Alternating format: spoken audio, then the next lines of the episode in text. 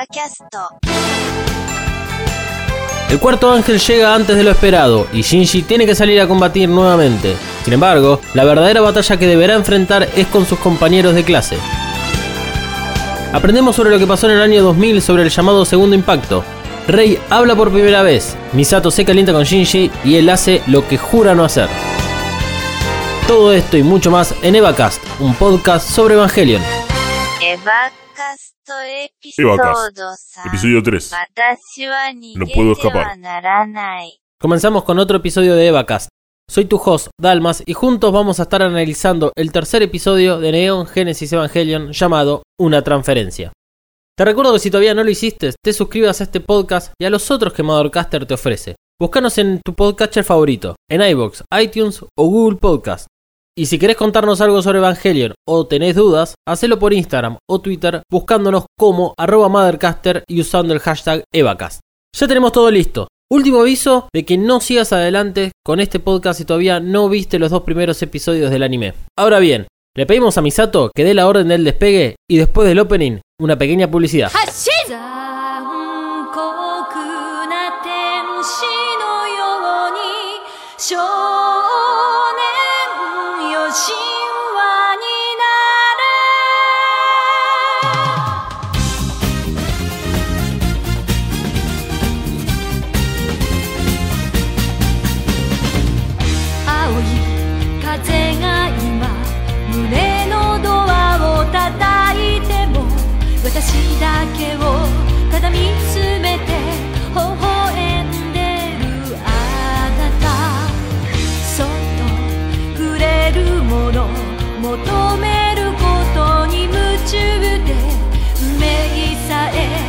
知らない痛いけな瞳。だけどいつか気づくでしょう。その背中には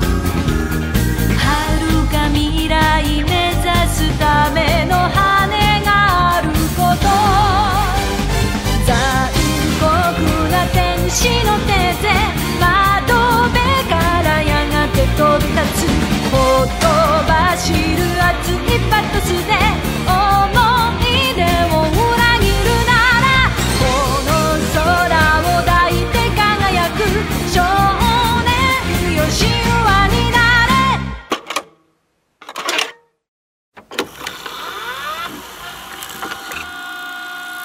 ¿Te gusta lo que Mothercaster hace? ¿Te gustaría conocer el lado B, los trapos sucios, el meollo de la cuestión o simplemente el por qué hacemos lo que hacemos en Mothercaster? Entonces escucha el audiolog, un podcast sobre todo lo que pasa tras bambalinas en Mothercaster y los podcasts que produce. Busca Mothercaster o audiolog en tu podcatcher favorito. Y ahora sí, fin de esta propaganda, y te dejo que sigas escuchando el siguiente maravilloso podcast. Primera parte, te veo a la salida. Hoy nos vamos a dedicar a hablar de Shinji. El resto de las cosas que pasan en el capítulo como el segundo impacto, lo vamos a analizar mejor en el próximo Evacast, luego de haber visto el cuarto episodio de Evangelion. La idea de focalizarnos hoy en Shinji tiene que ver en razón al clic que él empieza a hacer y termina por desarrollarse en el siguiente episodio. Entonces, el episodio arranca con un Shinji entrenando con el EVA 01. La primera impresión que nos da esta imagen es que está concentrado en su entrenamiento, pero en realidad está mentalmente ido. ¿Por qué está entrenando si ya derrotó un ángel? ¿No era para eso que su padre lo necesitaba? O como ocurre al final del capítulo, si Ikari no está, ¿por qué Shinji tiene que seguir piloteando? ¿Por qué lo hace? Mientras pensamos en las respuestas a estas preguntas, nos van explicando un poco más el funcionamiento del EVA. Algunos ya los hemos explicado en el episodio anterior de Evacas, como el cable umbilical, que le permite una autonomía constante al Evangelion. Nos cuentan también de el funcionamiento del EVA con batería, ya sea en 5 minutos de duración, supuestamente un uso mínimo del Evangelion, o un minuto a máxima potencia. Igual no queda claro cuando es máxima potencia o cuando no. Eh, claramente depende de cuando necesitan o no generar más tensión en la historia. Por ejemplo, en este episodio, en la batalla que tiene el EVA 01 con el cuarto ángel, está usando la batería y le dura 5 minutos. Y sin embargo está peleando cuerpo a cuerpo contra un ángel. Entonces no queda bien claro en qué momentos son los que usan la batería en 5 minutos o en un minuto. Además vemos a Shinji con el Plug Suit por primera vez. A Rey ya la habíamos visto con el traje. cuando la llevaban en camilla al subirse al EVA 01 en el primer episodio, pero probablemente nadie le prestó la suficiente atención a este hecho. El Plug Suite, así como las dos orejitas que tiene, sirven para mejorar la sincronización del piloto con el EVA. Este tipo de pruebas, donde el piloto está dentro del entry plug, son bastante normales y las vamos a seguir viendo de acá en adelante. Este método no solo lo usan para simular tácticas de batalla o entrenamiento, sino también para monitorear la sincronización del piloto con el EVA. La sincronización es muy crítica, porque si el piloto no está bien mentalmente, está disperso o desenfocado, el EVA no va a poder responder adecuadamente. Y es en momentos críticos de la batalla, un punto más o un punto menos de sincro es muy crítico para poder perder. Y recordemos que perder acá significa morir. No olvidemos que esto es una muerte súbita, es luchar para vivir. Y de esto trata específicamente el capítulo. Lo importante es tener la voluntad de vivir. Supongamos que el ángel gana, puede provocar el tercer impacto y la destrucción del ser humano, pero también significa que el piloto del EVA, el EVA que fue derrotado, probablemente esté muerto. Continuando con el entrenamiento simulado, que vemos que está realizando Shinji, está practicando tácticas típicas de Fuerzas Armadas, vemos que usa un arma y que dispara al objetivo. Sí, niños de 14 años disparando desde robots gigantes. Esto es imposible de superar, es precioso. El ángel que vemos en la simulación es básicamente Saquiel, el primer, el primer ángel que vimos en, Evangelion, porque es claro que es lo único que la gente de NERV tiene para simular la forma de un ángel. Quien mira las pruebas es Misato, que es de mis personajes favoritos, por lo genia que es, realmente no se come ninguna y se da cuenta de la actitud de Shinji al momento. Es como que lo conoce con solamente estar con él una semana, dos semanas como mucho, de lo que va la serie. Eh, de acá en adelante, no hace falta entender por qué Misato está en la posición en la que está dentro de NERV. Y a lo largo de este capítulo vamos a observar una dinámica entre Risco y Misato hablando de Shinji. Esto lo vamos a hablar un poquito más adelante. Es necesario resaltar que la actitud de Shinji preocupa más al entender que Shinji está arriesgando su vida y la del resto del mundo a luchar con los ángeles. Y, refuerzo lo que eh, decía antes, Shinji está arriesgando su vida al subirse al Evangelio. Y las preguntas que hice al inicio del capítulo, que son eh, ¿por qué sigue entrenando? No era que ya había cumplido su cometido, que solamente su padre lo instaba para derrotar al primer ángel, ¿cuál es el motivo por el cual Shinji se sube al Eva? Porque si intentamos analizar esta pregunta, el motivo por el cual Shinji se sube al Eva, vamos a ver dos caras de la misma moneda. Tenemos la mirada de Risco y la mirada de Cele. Por lo menos es lo que conocemos hasta ahora, ¿sí? En el segundo capítulo, Risco eh, se pone a hablar con Ikari sobre la responsabilidad y el peso de los, de los pilotos, de estos niños y niñas de 14 años que pilotean el EVA. Lo plantea como, uh, loco, qué cagada que tengan que pilotear un robot gigante. Mientras que en la reunión que tiene Ikari con Cele, la gente de Cele le alerta acerca de que Shinji, que es el hijo de Ikari, recibió un juguete y básicamente lo rompió en la primera pelea con Sakiel. Por supuesto que en este caso estamos con la visión de Risco, de que es una responsabilidad para los pilotos, de que están arriesgando su vida, pero no deja de llamar la atención que solo sean básicamente esos adolescentes de 14 años los que puedan pilotear los EVA. O sea, por ahora no estamos viendo a nadie que obliga tanto a Rey como a Shinji a subirse al Evangelion. El único momento en el cual sí obligaron a Shinji fue en el primer capítulo. En todo este capítulo vemos que Shinji lo hace por sí mismo. Él no conoce todavía sus razones por qué lo hace, pero no está Ikari para obligarlo a subir a Eva. Paréntesis. En el manga, el entrenamiento de Shinji pasa después de la pelea que tiene con Toshi en la escuela. Queda un poco más justificado que esté desenfocado y distraído en la simulación, demostrando de que algo le preocupa, que es algo de lo que después terminan hablando Misato con Risco. ¿Cómo no le va a preocupar a Shinji estar arriba de un Evangelion?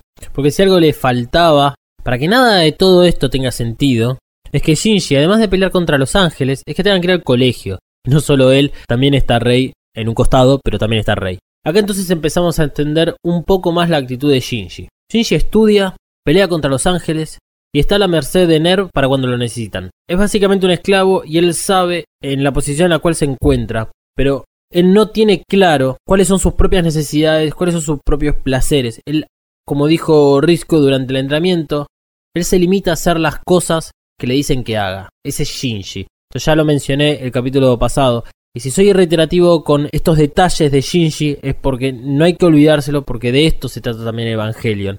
Cómo es Shinji en particular y cómo tiene que ir evolucionando este personaje. Así que bueno, toda esta parte es lo más interesante del capítulo, porque se nos presenta un nuevo aspecto en la vida de Shinji, que completa su personaje y vemos un poco más qué pasa en la sociedad japonesa. por lo menos la que sigue viviendo en Tokio 3. Porque tengamos en cuenta que Tokio 3 es una ciudad fortaleza diseñada para la destrucción de Los Ángeles. Al pasar, nos hacen el entre al aula de segundo año. Podemos ver que hay varios salones vacíos y que no son usados hace mucho tiempo. Luego entra el profesor y nos cuenta sobre el segundo impacto y todo empieza a tener sentido. Empezamos a obtener piezas de este gran rompecabezas que en el próximo capítulo de Vacas vamos a terminar de armar porque vamos a desarrollar en detalle todo lo del segundo impacto. Desconozco si en la actualidad los colegios japoneses son así como vemos en este anime, en relación a la cantidad de alumnos por clase o mismo una cuestión estética. Pero es claro que lo que nos estaban representando es que son pocos alumnos. Sí les puedo asegurar que son estrictos, son aplicados y que tienen a una persona que es el delegado o la delegada y que son los mismos alumnos y alumnas que se hacen cargo de todo el mantenimiento del aula. En este caso la delegada es una chica que habla con Kensuke y que le preguntó si había llevado la tarea a Toshi. Metiéndonos un poco en la tecnología aplicada a la escuela, como dato curioso el pizarrón originalmente iba a ser una pantalla de cristal líquido, pero finalmente decidieron ir por el clásico pizarrón de tiza. Y lo único que sí llama la atención Tal vez hoy en día, en 2018, cuando se hace este podcast, ya no llama la atención, pero en 1995 llamaba la atención de que cada alumno tuviese una computadora portátil y que encima tuviese algún tipo de chat entre todos los alumnos, por lo tanto habla de una conexión de red, por lo menos en todas las computadoras, o wifi, o como quiera llamarlo. No, viene el caso en, en, este momento. Pero a pesar de tener las computadoras, lo que decía recién, Kensuke tenía la tarea para darle a Toshi en papel. Entonces, uno, uno se pregunta, pues ¿por qué no se la mandó por mail directamente? Bueno, a ver, Evangelion se caracteriza por tener un gran avance de tecnología, que lo vemos solamente en NERV, pero es lo que menos importa realmente analizar. Eso simplemente yo lo traigo a colación para ver cómo es que en 1995 se imaginaba en el 2015. Ojo, tal vez todos estos detalles tecnológicos tienen que ver con el segundo impacto, ya que generó efectos catastróficos a nivel mundial y es como si hubiese congelado el nivel tecnológico de la ciudad. En 1995 Internet ya existía, tal vez no en todas las casas del mundo, pero ya existía. A dial-up, eh, no, no todos tenían una conexión a banda ancha, pero se empezaba a hacer un poco más común. Y lo que se ve en la serie es que Nerves es el, es el lente de toda la tecnología y que la sociedad es como que todavía no le llegó eso. Fíjense que hay un primer plano del celular que le da Misato a Shinji y es un celular de 1995. No llega a ser un StarTAC, aquel famoso celular con tapita negro muy chiquitito, pero la realidad es que podrían haber hecho algo muchísimo más futurista. Yo creo que acá algo nos están queriendo decir con todo este tipo de elementos que vemos que no parecen estar al mismo nivel tecnológico que lo que vemos en NERV. Esta diferencia que hay tecnológicamente hablando entre NERV y entre la sociedad que vive, por lo menos de lo que vemos, insisto, en Tokio 3. Este, es más, al final del capítulo Toshi llama a Shinji a través de un teléfono público que tienen ahí en la escuela. Por eso es que el, capítulo 0 de Eva Cass es entender un poco cómo era 1995, cómo es 23 años después la sociedad. Por eso es que me tomo el tiempo de explicar este tipo de cosas, por si no conoces ciertos detalles de lo que pasó en 1995, por lo menos 23 años después.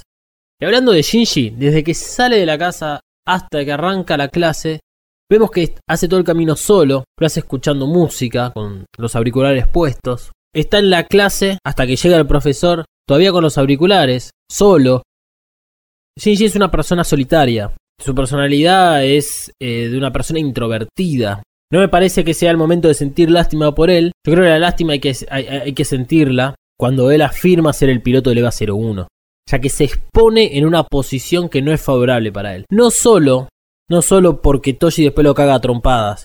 Sino porque a mí me ha pasado. O sea, de repente estás en una situación en la cual el ojo de Sauro se emposa eh, encima tuyo por motivos que no son correctos, porque a Shinji no le gusta ser el piloto del EVA aunque a quien no le gustaría ser el piloto del EVA, pero Shinji no es un héroe, no tiene esa personalidad del héroe que va a subir al EVA, va a batallar contra los malos y va a ganar y va a estar orgulloso de eso. Shinji no quiere tener la responsabilidad de hacerlo, y mucho menos que los demás lo sepan, no quiere destacarse. A veces es preferible que conozcan lo duro que es subirse al EVA y que tengan como esa compasión con él antes de que lo admiren solamente por ser el hecho del piloto del EVA. Bueno, al momento que Shinji afirma que es el piloto de EVA, la clase se vuelve un quilombo, todos alborotan por la noticia. Y aprovecho para preguntarte si crees que los demás por el resto de la clase, sabrán que Rey es también un piloto. Spoiler alert, la respuesta es que a nadie le importa Rey y viceversa. Y ahí está la diferencia de Rey y Shinji. Shinji se tomó el trabajo de responder el chat, porque no puede no hacerlo, porque es Shinji. Rey en cambio, no solo jamás lo hubiese hecho, sino que además no presta ni atención a las cosas que suceden alrededor suyo, por lo menos dentro de la escuela. No hemos hablado mucho sobre Rey, pero parte de la descripción del personaje de, Rey, que está explicada por Sadamoto, que es el diseñador de personaje de Evangelion y quien llevó a cabo el manga, nos dice que Rey, al no tener expresiones faciales, le sirve para no dar a conocer sus emociones. Yo pregunto, ¿acaso tiene emociones? Todo lo contrario, a nivel de emociones hablando, está Toshi, el matón del aula, el hombre, el que se agarra con Shinji por haber manejado el EVA y haber dejado a su pequeña hermana en el hospital. Hablando fríamente, toda la situación es razonable, lo que le pasa a Toshi con Shinji. No desencaja. ¿Quién no se calentó alguna vez con alguien? Hasta que en algún momento se dio cuenta que era lo que realmente pasaba y bueno, termina agachando la cabeza y pidiendo perdón. Porque la verdad que Shinji la ligó por cualquier motivo. Es parte del ser humano generar dolor sin razón alguna. Obviamente no estoy justificando a Toshi con todo esto. La verdad que él no gana nada y no sabe por lo que pasó Shinji al pelear contra Sakiel. Por eso es que Shinji no responde, no contraataca a la pelea. La verdad que decirle que lo obligaron no es dar pelea, mientras está todavía agarrándose la cara en el piso. Seguramente trata de dar un poco de sentido a la situación, pero lo que termina haciendo es enojándolo más a Toshi. Y la realidad es que tampoco le conviene a Shinji enfrentarlo, porque Toshi lo cagaría realmente a trompadas. Este, no tiene sentido. Otro motivo por el cual Shinji no responde a la pelea y queda tirado en el piso es que no le importa la situación. Tampoco hubo nadie que le haya dicho que le pegue a Toshi. Y yo sé que suena exagerado, pero espera ver un episodio y voy a tener razón acerca de esto. Pero hay que reconocerle a Toshi que se descarga con dos piñas y listo. Tan cavernícola no es, porque podría haberlo dejado en el hospital. Y bueno, mientras Shinji toma su descanso tirado en el piso mirando las nubes, se ve interrumpido porque Rey abre por fin la boca y dice su primera frase en pantalla. Le da aviso a Shinji de que tiene que ir a NERV urgentemente porque acaba de llegar el segundo ángel que conocemos. El cuarto ángel en la cronología de esta historia, el ángel Yamshel. La, la, batalla es bastante pedorra entre Shinji y el ángel. Repite lo mismo que hizo en el entrenamiento. Destaco el rol de Misato, que le da órdenes a Shinji muy claras que no las cumple. Y más vale hacerle caso realmente a Misato, ¿eh? Pues la tiene muy, muy, pero muy clara. Vemos el resultado de qué pasa al no cumplir las órdenes. Shinji y el EVA 01 terminan en la colina alejado de Tokio 3 y casi mata a Kensuke y a Toshi que se habían escapado de los refugios. Tanto Kensuke como Misato entienden lo que está pasando y Misato permite que se suban al EVA 01 con el fin de escapar y retomar el ataque después. Pero Shinji tiene otros planes y encara al ángel con el restante de batería que le queda usando el Progressive Knife. ¿Gana? Sí, pero ¿a costa de qué gana? Lo único que sirve esta situación es para demostrar el verdadero dolor que es estar arriba del Eva. Sirve para que los otros, por decirlo de alguna forma, los mortales entiendan la situación de Shinji. No creo que Shinji haya desobedecido a Misato para mostrarse delante de Toshi y de Kensuke. No tiene por qué alardear de su posición ni demostrarles nada. No es una persona soberbia. O sea, solamente basta con ver el momento en el cual él está sosteniendo los tentáculos del ángel con las manos para entender el sufrimiento. Dicho sea de paso, muy buena la armadura de Eva, que se banca esa forma de daño, más que nada al ver que unos segundos antes los tentáculos rompían un edificio en cuatro pedazos. Para mí no tiene mucho sentido que Misato los deje entrar a Eva, a Kensuke y a Toshi. Es arriesgado por la sincronización y por la posición de desventaja en la cual está Eva mientras está teniendo los tentáculos mientras el entry plug sale disparado para que se suban los dos. Incluso Risco se lo dice. Pero claramente ella pretendía retirarse del campo de batalla. Y creo que teniendo en cuenta que ellos dos son compañeros de Shinji y que Toshi fue con quien tuvo la pelea, yo creo que Misato sintió un poquitito de la necesidad de ayudar a Shinji con esa relación. ¿Y por qué creo esto? No olvidemos la conversación que tuvo Misato con Risco acerca del teléfono que nunca suena y el dilema del erizo. La decisión de Shinji, desde su punto de vista, la de enfrentar al ángel, es correcta. Realmente intenta confrontar la situación. Antes de, tomar la decisión, está con los ojos cerrados, con la cabeza gacha, diciendo que no tengo que escapar, que no tengo que escapar, que no tengo que escapar. Entonces él intenta sobreponerse a, a, una situación que es fuera de su zona de confort, incluso al arriesgar su vida o la de los demás. Pero no se justifica que haya tomado esta decisión en un marco mucho más amplio. Como decía antes, la comparación entre Toshi y Shinji acerca de que lo que hace Toshi es razonable, pero no está justificado. Sin embargo, a pesar de todo esto, se puede decir que por más castigo, por más daño que recibió Shinji, su teléfono al final del capítulo suena. Segunda parte. Ahora entiendo tu dolor. Es el momento de hablar del elefante en la habitación, de un momento en particular que sucede mientras Shinji está yendo al colegio y Misato habla con Risco por teléfono. En el manga, como tutora de Shinji, Misato lleva un diario de todas las actividades y características de Shinji para rendir ante NERV. No vemos que otros personajes de NERV con relación a Shinji lo hagan, pero es razonable que sean consultados sobre Shinji, en menor medida comparando con los registros que lleva Misato. Incluso Risco menciona la forma de ser de Shinji durante el entrenamiento. Se limita a hacer lo que los demás le dicen. Recuerden la fragilidad mental del piloto que decía antes que es crucial para la sincronización del EVA. Más allá de una violación a la privacidad, es razonable que NERV esté metido en todos los aspectos de Shinji y los otros pilotos. Volviendo al anime, Risco le consulta a Misato sobre Shinji y cómo está llevando la situación actual. La pelea con Ezequiel, el tercer ángel, la relación con Ikari, el colegio y sus compañeros. Yo creo que Risco está más preocupada por el Eva que por Shinji en sí. Más adelante veremos las diferencias entre las amigas y cómo Risco es más lógica mientras que Misato es más pasional. Algo de esto hablé la semana pasada cuando hicimos los perfiles de personaje. Entonces, Risco Partiendo de la lógica, de la psicología del ser humano, le plantea al Misato el dilema del erizo. Este es el elefante de la habitación. A esto me refería. Como Misato no está familiarizado con el dilema, ella se lo explica. Yo voy a explayarme ahora un poco en lo que le cuentan a Misato, porque el dilema del erizo es una metáfora planteada por primera vez por Arthur Schopenhauer, un filósofo alemán, en el cual él se basó acerca del comportamiento de un grupo de erizos, también conocidos como porcoespines, en un día frío de invierno. Para poder calentarse, los erizos deben acercarse uno a los otros, pero al hacerlo se lastiman con sus filosas espinas. Por lo tanto, ante el dolor se apartan, se separan. El frío y la actitud de supervivencia obliga a los erizos a repetir este proceso y lo harán hasta que encuentren un punto de confort en la distancia que mantienen para mantenerse calientes. Este dilema se puede transportar al comportamiento de los seres humanos.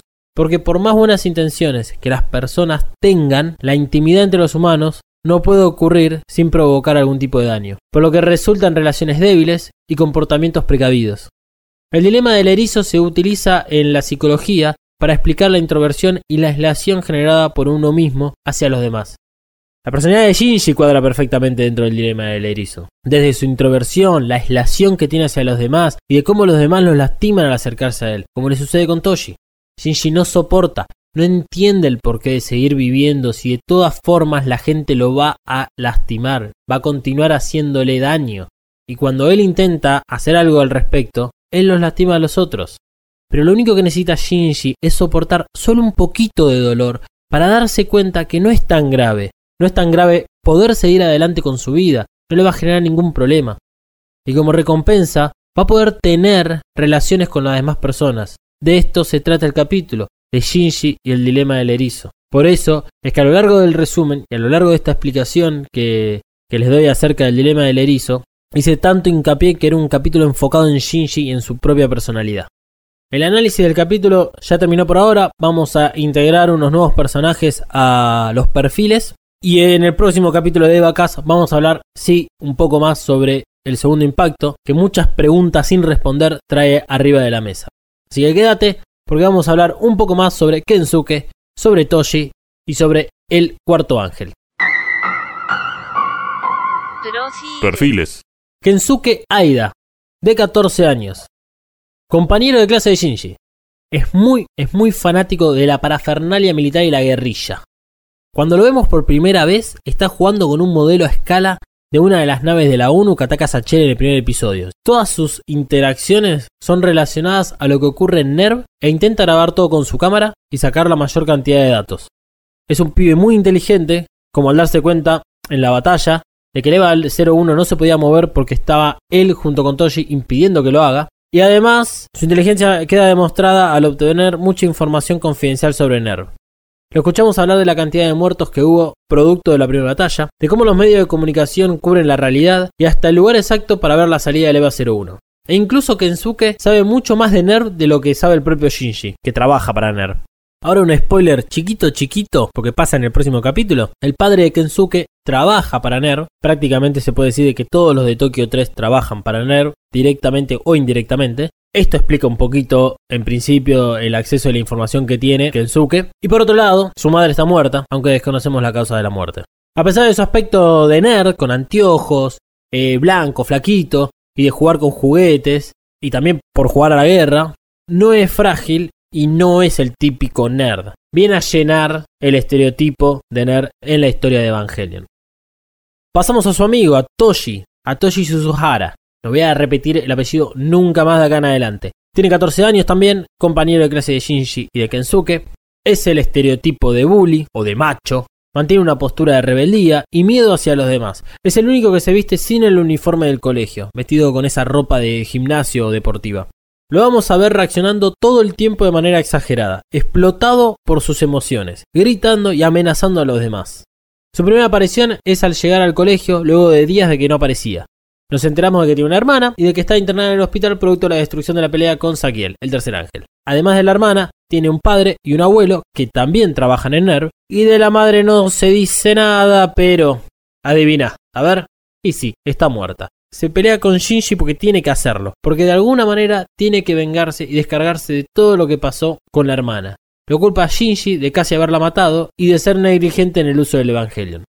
Sin embargo, al presenciar la pelea con Shamshel, se da cuenta de lo que Shinji le dijo antes de pegarle la segunda piña, que lo obligaron, además de entender el dolor y el sufrimiento de pilotear un Evangelion. Por esto es que al final del capítulo, Toshi lo llama para pedirle perdón. Shamshel, el enemigo, el cuarto ángel que desaparece a las tres semanas que lo hizo el tercer ángel. Su aspecto es como mm, una langosta del tamaño de un Evangelion, con dos tentáculos brillantes como si fueran hechos de láser. Puede cambiar su forma para volar horizontalmente o pararse como si tuviera patas traseras para un modo de combate. Cuando está volando los tentáculos no los tiene desplegados, y tiene como unas manitos chiquititas que, se los puede ver adelante. Y cuando entra en este modo de combate es cuando despliega los tentáculos. Estos tentáculos son lo suficientemente fuertes para atravesar al EVA 01 como si fuesen dos cuchillos. Hasta incluso lo agarra, lo levanta por el aire y lo revolea varios kilómetros hacia una montaña. Igual ojo, el Eva termina agarrando estos tentáculos con la mano. No queda bien claro cuál es la utilidad de los tentáculos o en qué momento puede o no generar daño con los tentáculos. Porque cuando lo agarra leva y lo revolea, no lo corta, como si hace con el edificio. Su color es un color rosa violáceo, parece tener dos ojos sobre la cabeza, pero que no lo son, parece eh, en realidad son más como una pintura. Su núcleo está a la vista, como el núcleo de Sachiel, queda completamente expuesto al ponerse en modo de combate. La aparición que vemos de Yamshel es afuera de, de, Tokio 3, pero mucho más cercano de donde apareció Sachiel. No queda claro si la aparición en Tokio 3 es porque Los Ángeles ya saben dónde está la ubicación de Ner, o en este caso porque Yamchen no fue detectado a tiempo. A nivel de poder, es mucho más agresivo que su predecesor. Es un atacante y le presta batalla a Eva, pero claramente en la batalla cuerpo a cuerpo, al no existir la distancia propuesta por sus tentáculos, Yamchel es débil y pierde la batalla. En una rápida comparación entre los dos ángeles que conocemos hasta ahora, Yamchel y Saquiel, esto que decía, Yamshel es mucho más agresivo, Saquiel eh, trabajaba más la, defensiva. Saquiel vimos que se autodestruyó, Yamshel no, no queda claro si es porque el Eva lo derrota antes de que pueda efectuar algún tipo de contraataque o es que no tiene la habilidad. Los dos tenían el núcleo hacia afuera o muy visiblemente y que asemejaban un poco lo que es la, lo que es la forma del Eva. Volvemos a tener un ángel que por más de que no es explícito, es como si tuviese dos brazos, como si tuviese un par de piernas, una cabeza, etc. Vamos a ver de acá en adelante otro tipo de ángeles. Ponete contento por esto, porque las cosas se vienen a poner cada vez más interesantes acá en Evangelion. Diccionario. Recta final para este episodio de Evacast, pero no nos vamos a ir sin antes agregar a nuestro diccionario de términos tres términos que surgieron en este episodio. Black Suite, el traje que usan los pilotos de los Evangelion, que es ajustado al cuerpo, como los trajes de neoprene que usan los buzos. Además cuenta con una especie de auriculares, que son las que parece que el piloto tuviese orejitas, y que todo esto es para mejorar la sincronización con el Evangelion.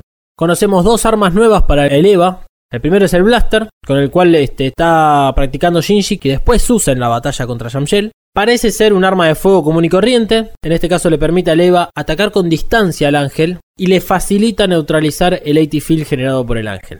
El Progressing Knife, que está guardado en el hombro izquierdo del Evangelion, usa una tecnología aplicada en la hoja, que permite que vibre la hoja a alta frecuencia y de esta forma facilita atravesar cualquier superficie. Los evangelios lo suelen usar en el combate cuerpo a cuerpo, ya que no es muy efectiva para neutralizar el AT Field, pero sí para, por ejemplo, clavárselo en el núcleo del ángel y con esto derrotarlo. Todavía quedan más armas por ver, estas son las clásicas, son las que más apariciones tendrán.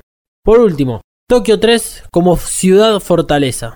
Ya hemos hablado de Tokio 3 a lo largo de estos dos podcasts, pero hoy lo vamos a poner en nuestro diccionario de términos porque es un arma más que usan para combatir a los ángeles. Los edificios con la gente son guardados en el Geofront, y en la superficie se elevan otro tipo de edificios que son para generar ventaja en la batalla y asistencia a los Evangelion. Por ejemplo, el edificio que vemos que Shamshel parte en cuatro pedazos es falso. Vemos que el Eva sale de un edificio, sube por ahí, se abre la compuerta y ahí está el Eva. Vemos también cuando el Eva recupera el blaster que el, ángel le partió en dos, sale de otro edificio. Más adelante vamos a ver mejores características de esta ciudad fortaleza, como puesto de artillería pesada y hasta incluso cables umbilicales extras por si al Evangelion se le rompe o lo pierde. Para ir cerrando el episodio de hoy, y antes de escuchar Fly Me to the Moon, me voy a tomar la libertad de hacer una conclusión para el tercer episodio que acabamos de ver. Comencé este podcast diciendo de que Shinji hacía un clic. La intención es que vos ahora también lo hagas. Siempre fui consumidor de productos norteamericanos y lo sigo haciendo. Pero desde que comencé a ver anime, me resultó más fácil notar la fórmula de construcción de las historias y de los personajes que tienen las series, las películas de este lado del mundo. Acá en Argentina estamos muy acostumbrados al producto de Estados Unidos, incluso lo hemos copiado para muchas de nuestras producciones. No digo que sea malo, pero a veces son producciones muy masticadas o que todo se hace muy obvio. Por suerte, esto comenzó a cambiar y ahora en Argentina se arriesga un poco más. Incluso en otros países como España, también están armando cosas muy buenas a nivel hollywoodense, por decirlo de alguna forma, sin copiar el estilo. Digamos, eh, están haciendo superproducciones. Pero tratemos de pensar en términos de 1995 o principio de los 2000. Porque lo que quiero llegar es que pienses, que te imagines cómo sería Evangelion como una producción del estilo hollywoodense o similar. Imagínate si es como Harry Potter. Con esto no quiero bajar el nivel de Harry Potter, me parece una saga excelente. Imaginemos que Shinji sería nuestro Harry. Sería un héroe arriba del EVA 01.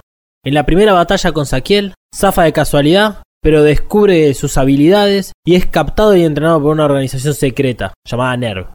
La segunda batalla, o sea, la que vimos hoy, Shinji creería que es el mejor del mundo y confiado en su poder, se manda a la batalla así nomás, ciegamente. Va a tener altibajos en la pelea con el ángel, estaría a punto de perder, pero comprende que tiene que usar lo aprendido en el entrenamiento y entonces gana. Los próximos enemigos que aparecerían tendrían un poder mayor al anterior y nuestro héroe iría ganando confianza capítulo a capítulo mientras se enredan las cuestiones cotidianas de un adolescente de 14 años. Otros personajes surgirán, por supuesto, pero todo giraría alrededor de este Shinji héroe y personaje principal. O sea, Harry, a lo largo de 7 libros o 8 o películas, como quieras verlos, evoluciona de a poco en pos de la destrucción de Voldemort. ¿No te convence? Ok, ¿qué te parece Star Wars? Luke, un granjero que descubre que tiene la fuerza y tiene que destruir el imperio. Podría seguir y seguir dando ejemplos de esta situación, de este estilo de narración, de, de estas estructuras, de que son el camino del héroe. Incluso Dragon Ball, que es una producción japonesa, se ajusta a esta estructura del camino del héroe. No está mal, es una forma de contar una historia y que funciona. Y más importante, no solo que funcione, es que te permite meter un producto en otros países. Dragon Ball, Pokémon y muchos otros más son mega éxitos en todo el mundo y salieron de Japón. Y Evangelion no, no, no tanto. No pasa esto con Evangelion. O sea, todos conocemos Evangelion, pero sabemos que no es ni siquiera un 10% de lo popular que es Dragon Ball. Por eso es que tenemos que ver Evangelion eliminando de nuestras costumbres, de nuestra mente, la idea de que esta historia es como cualquiera de la que ya hayamos visto. La real importancia en Evangelion no está en un solo personaje, sino que está en todos a la vez y que cada detalle que vemos en pantalla está por algo. Errores puede haber, por supuesto, puede haber errores de guion, de armado de personajes, pero son mínimos. porque todos los detalles son parte de este gran rompecabezas que es Evangelion. Así que quiero que termine este podcast con vos pensando, hasta incluso reviendo estos tres primeros capítulos, reescuchando estos podcasts, a ver si encontrás algo nuevo. Con esto terminamos este capítulo de Vacas, para que dentro de una semana nos volvamos a encontrar en el análisis del cuarto episodio. Un episodio que termina de desarrollar el clic que decía sobre Shinji y su dilema del erizo. El primer episodio sin apariciones de ángeles, uno de los episodios más estremecedores que nos tocará analizar. Prepárense para el cuarto episodio, el dilema del erizo. Es hora de irnos y nos vamos con Fly Me to the Moon, otra vez interpretada por Claire, porque así fue como salió originalmente en la televisión japonesa el tercer capítulo de Neon Genesis Evangelion. No te olvides de suscribirte a este y a los otros podcasts producidos por Mothercaster. Si tenés dudas, consultas, preguntas, encontrarnos en Instagram y en Twitter como arroba Mothercaster y usar el hashtag EvaCast.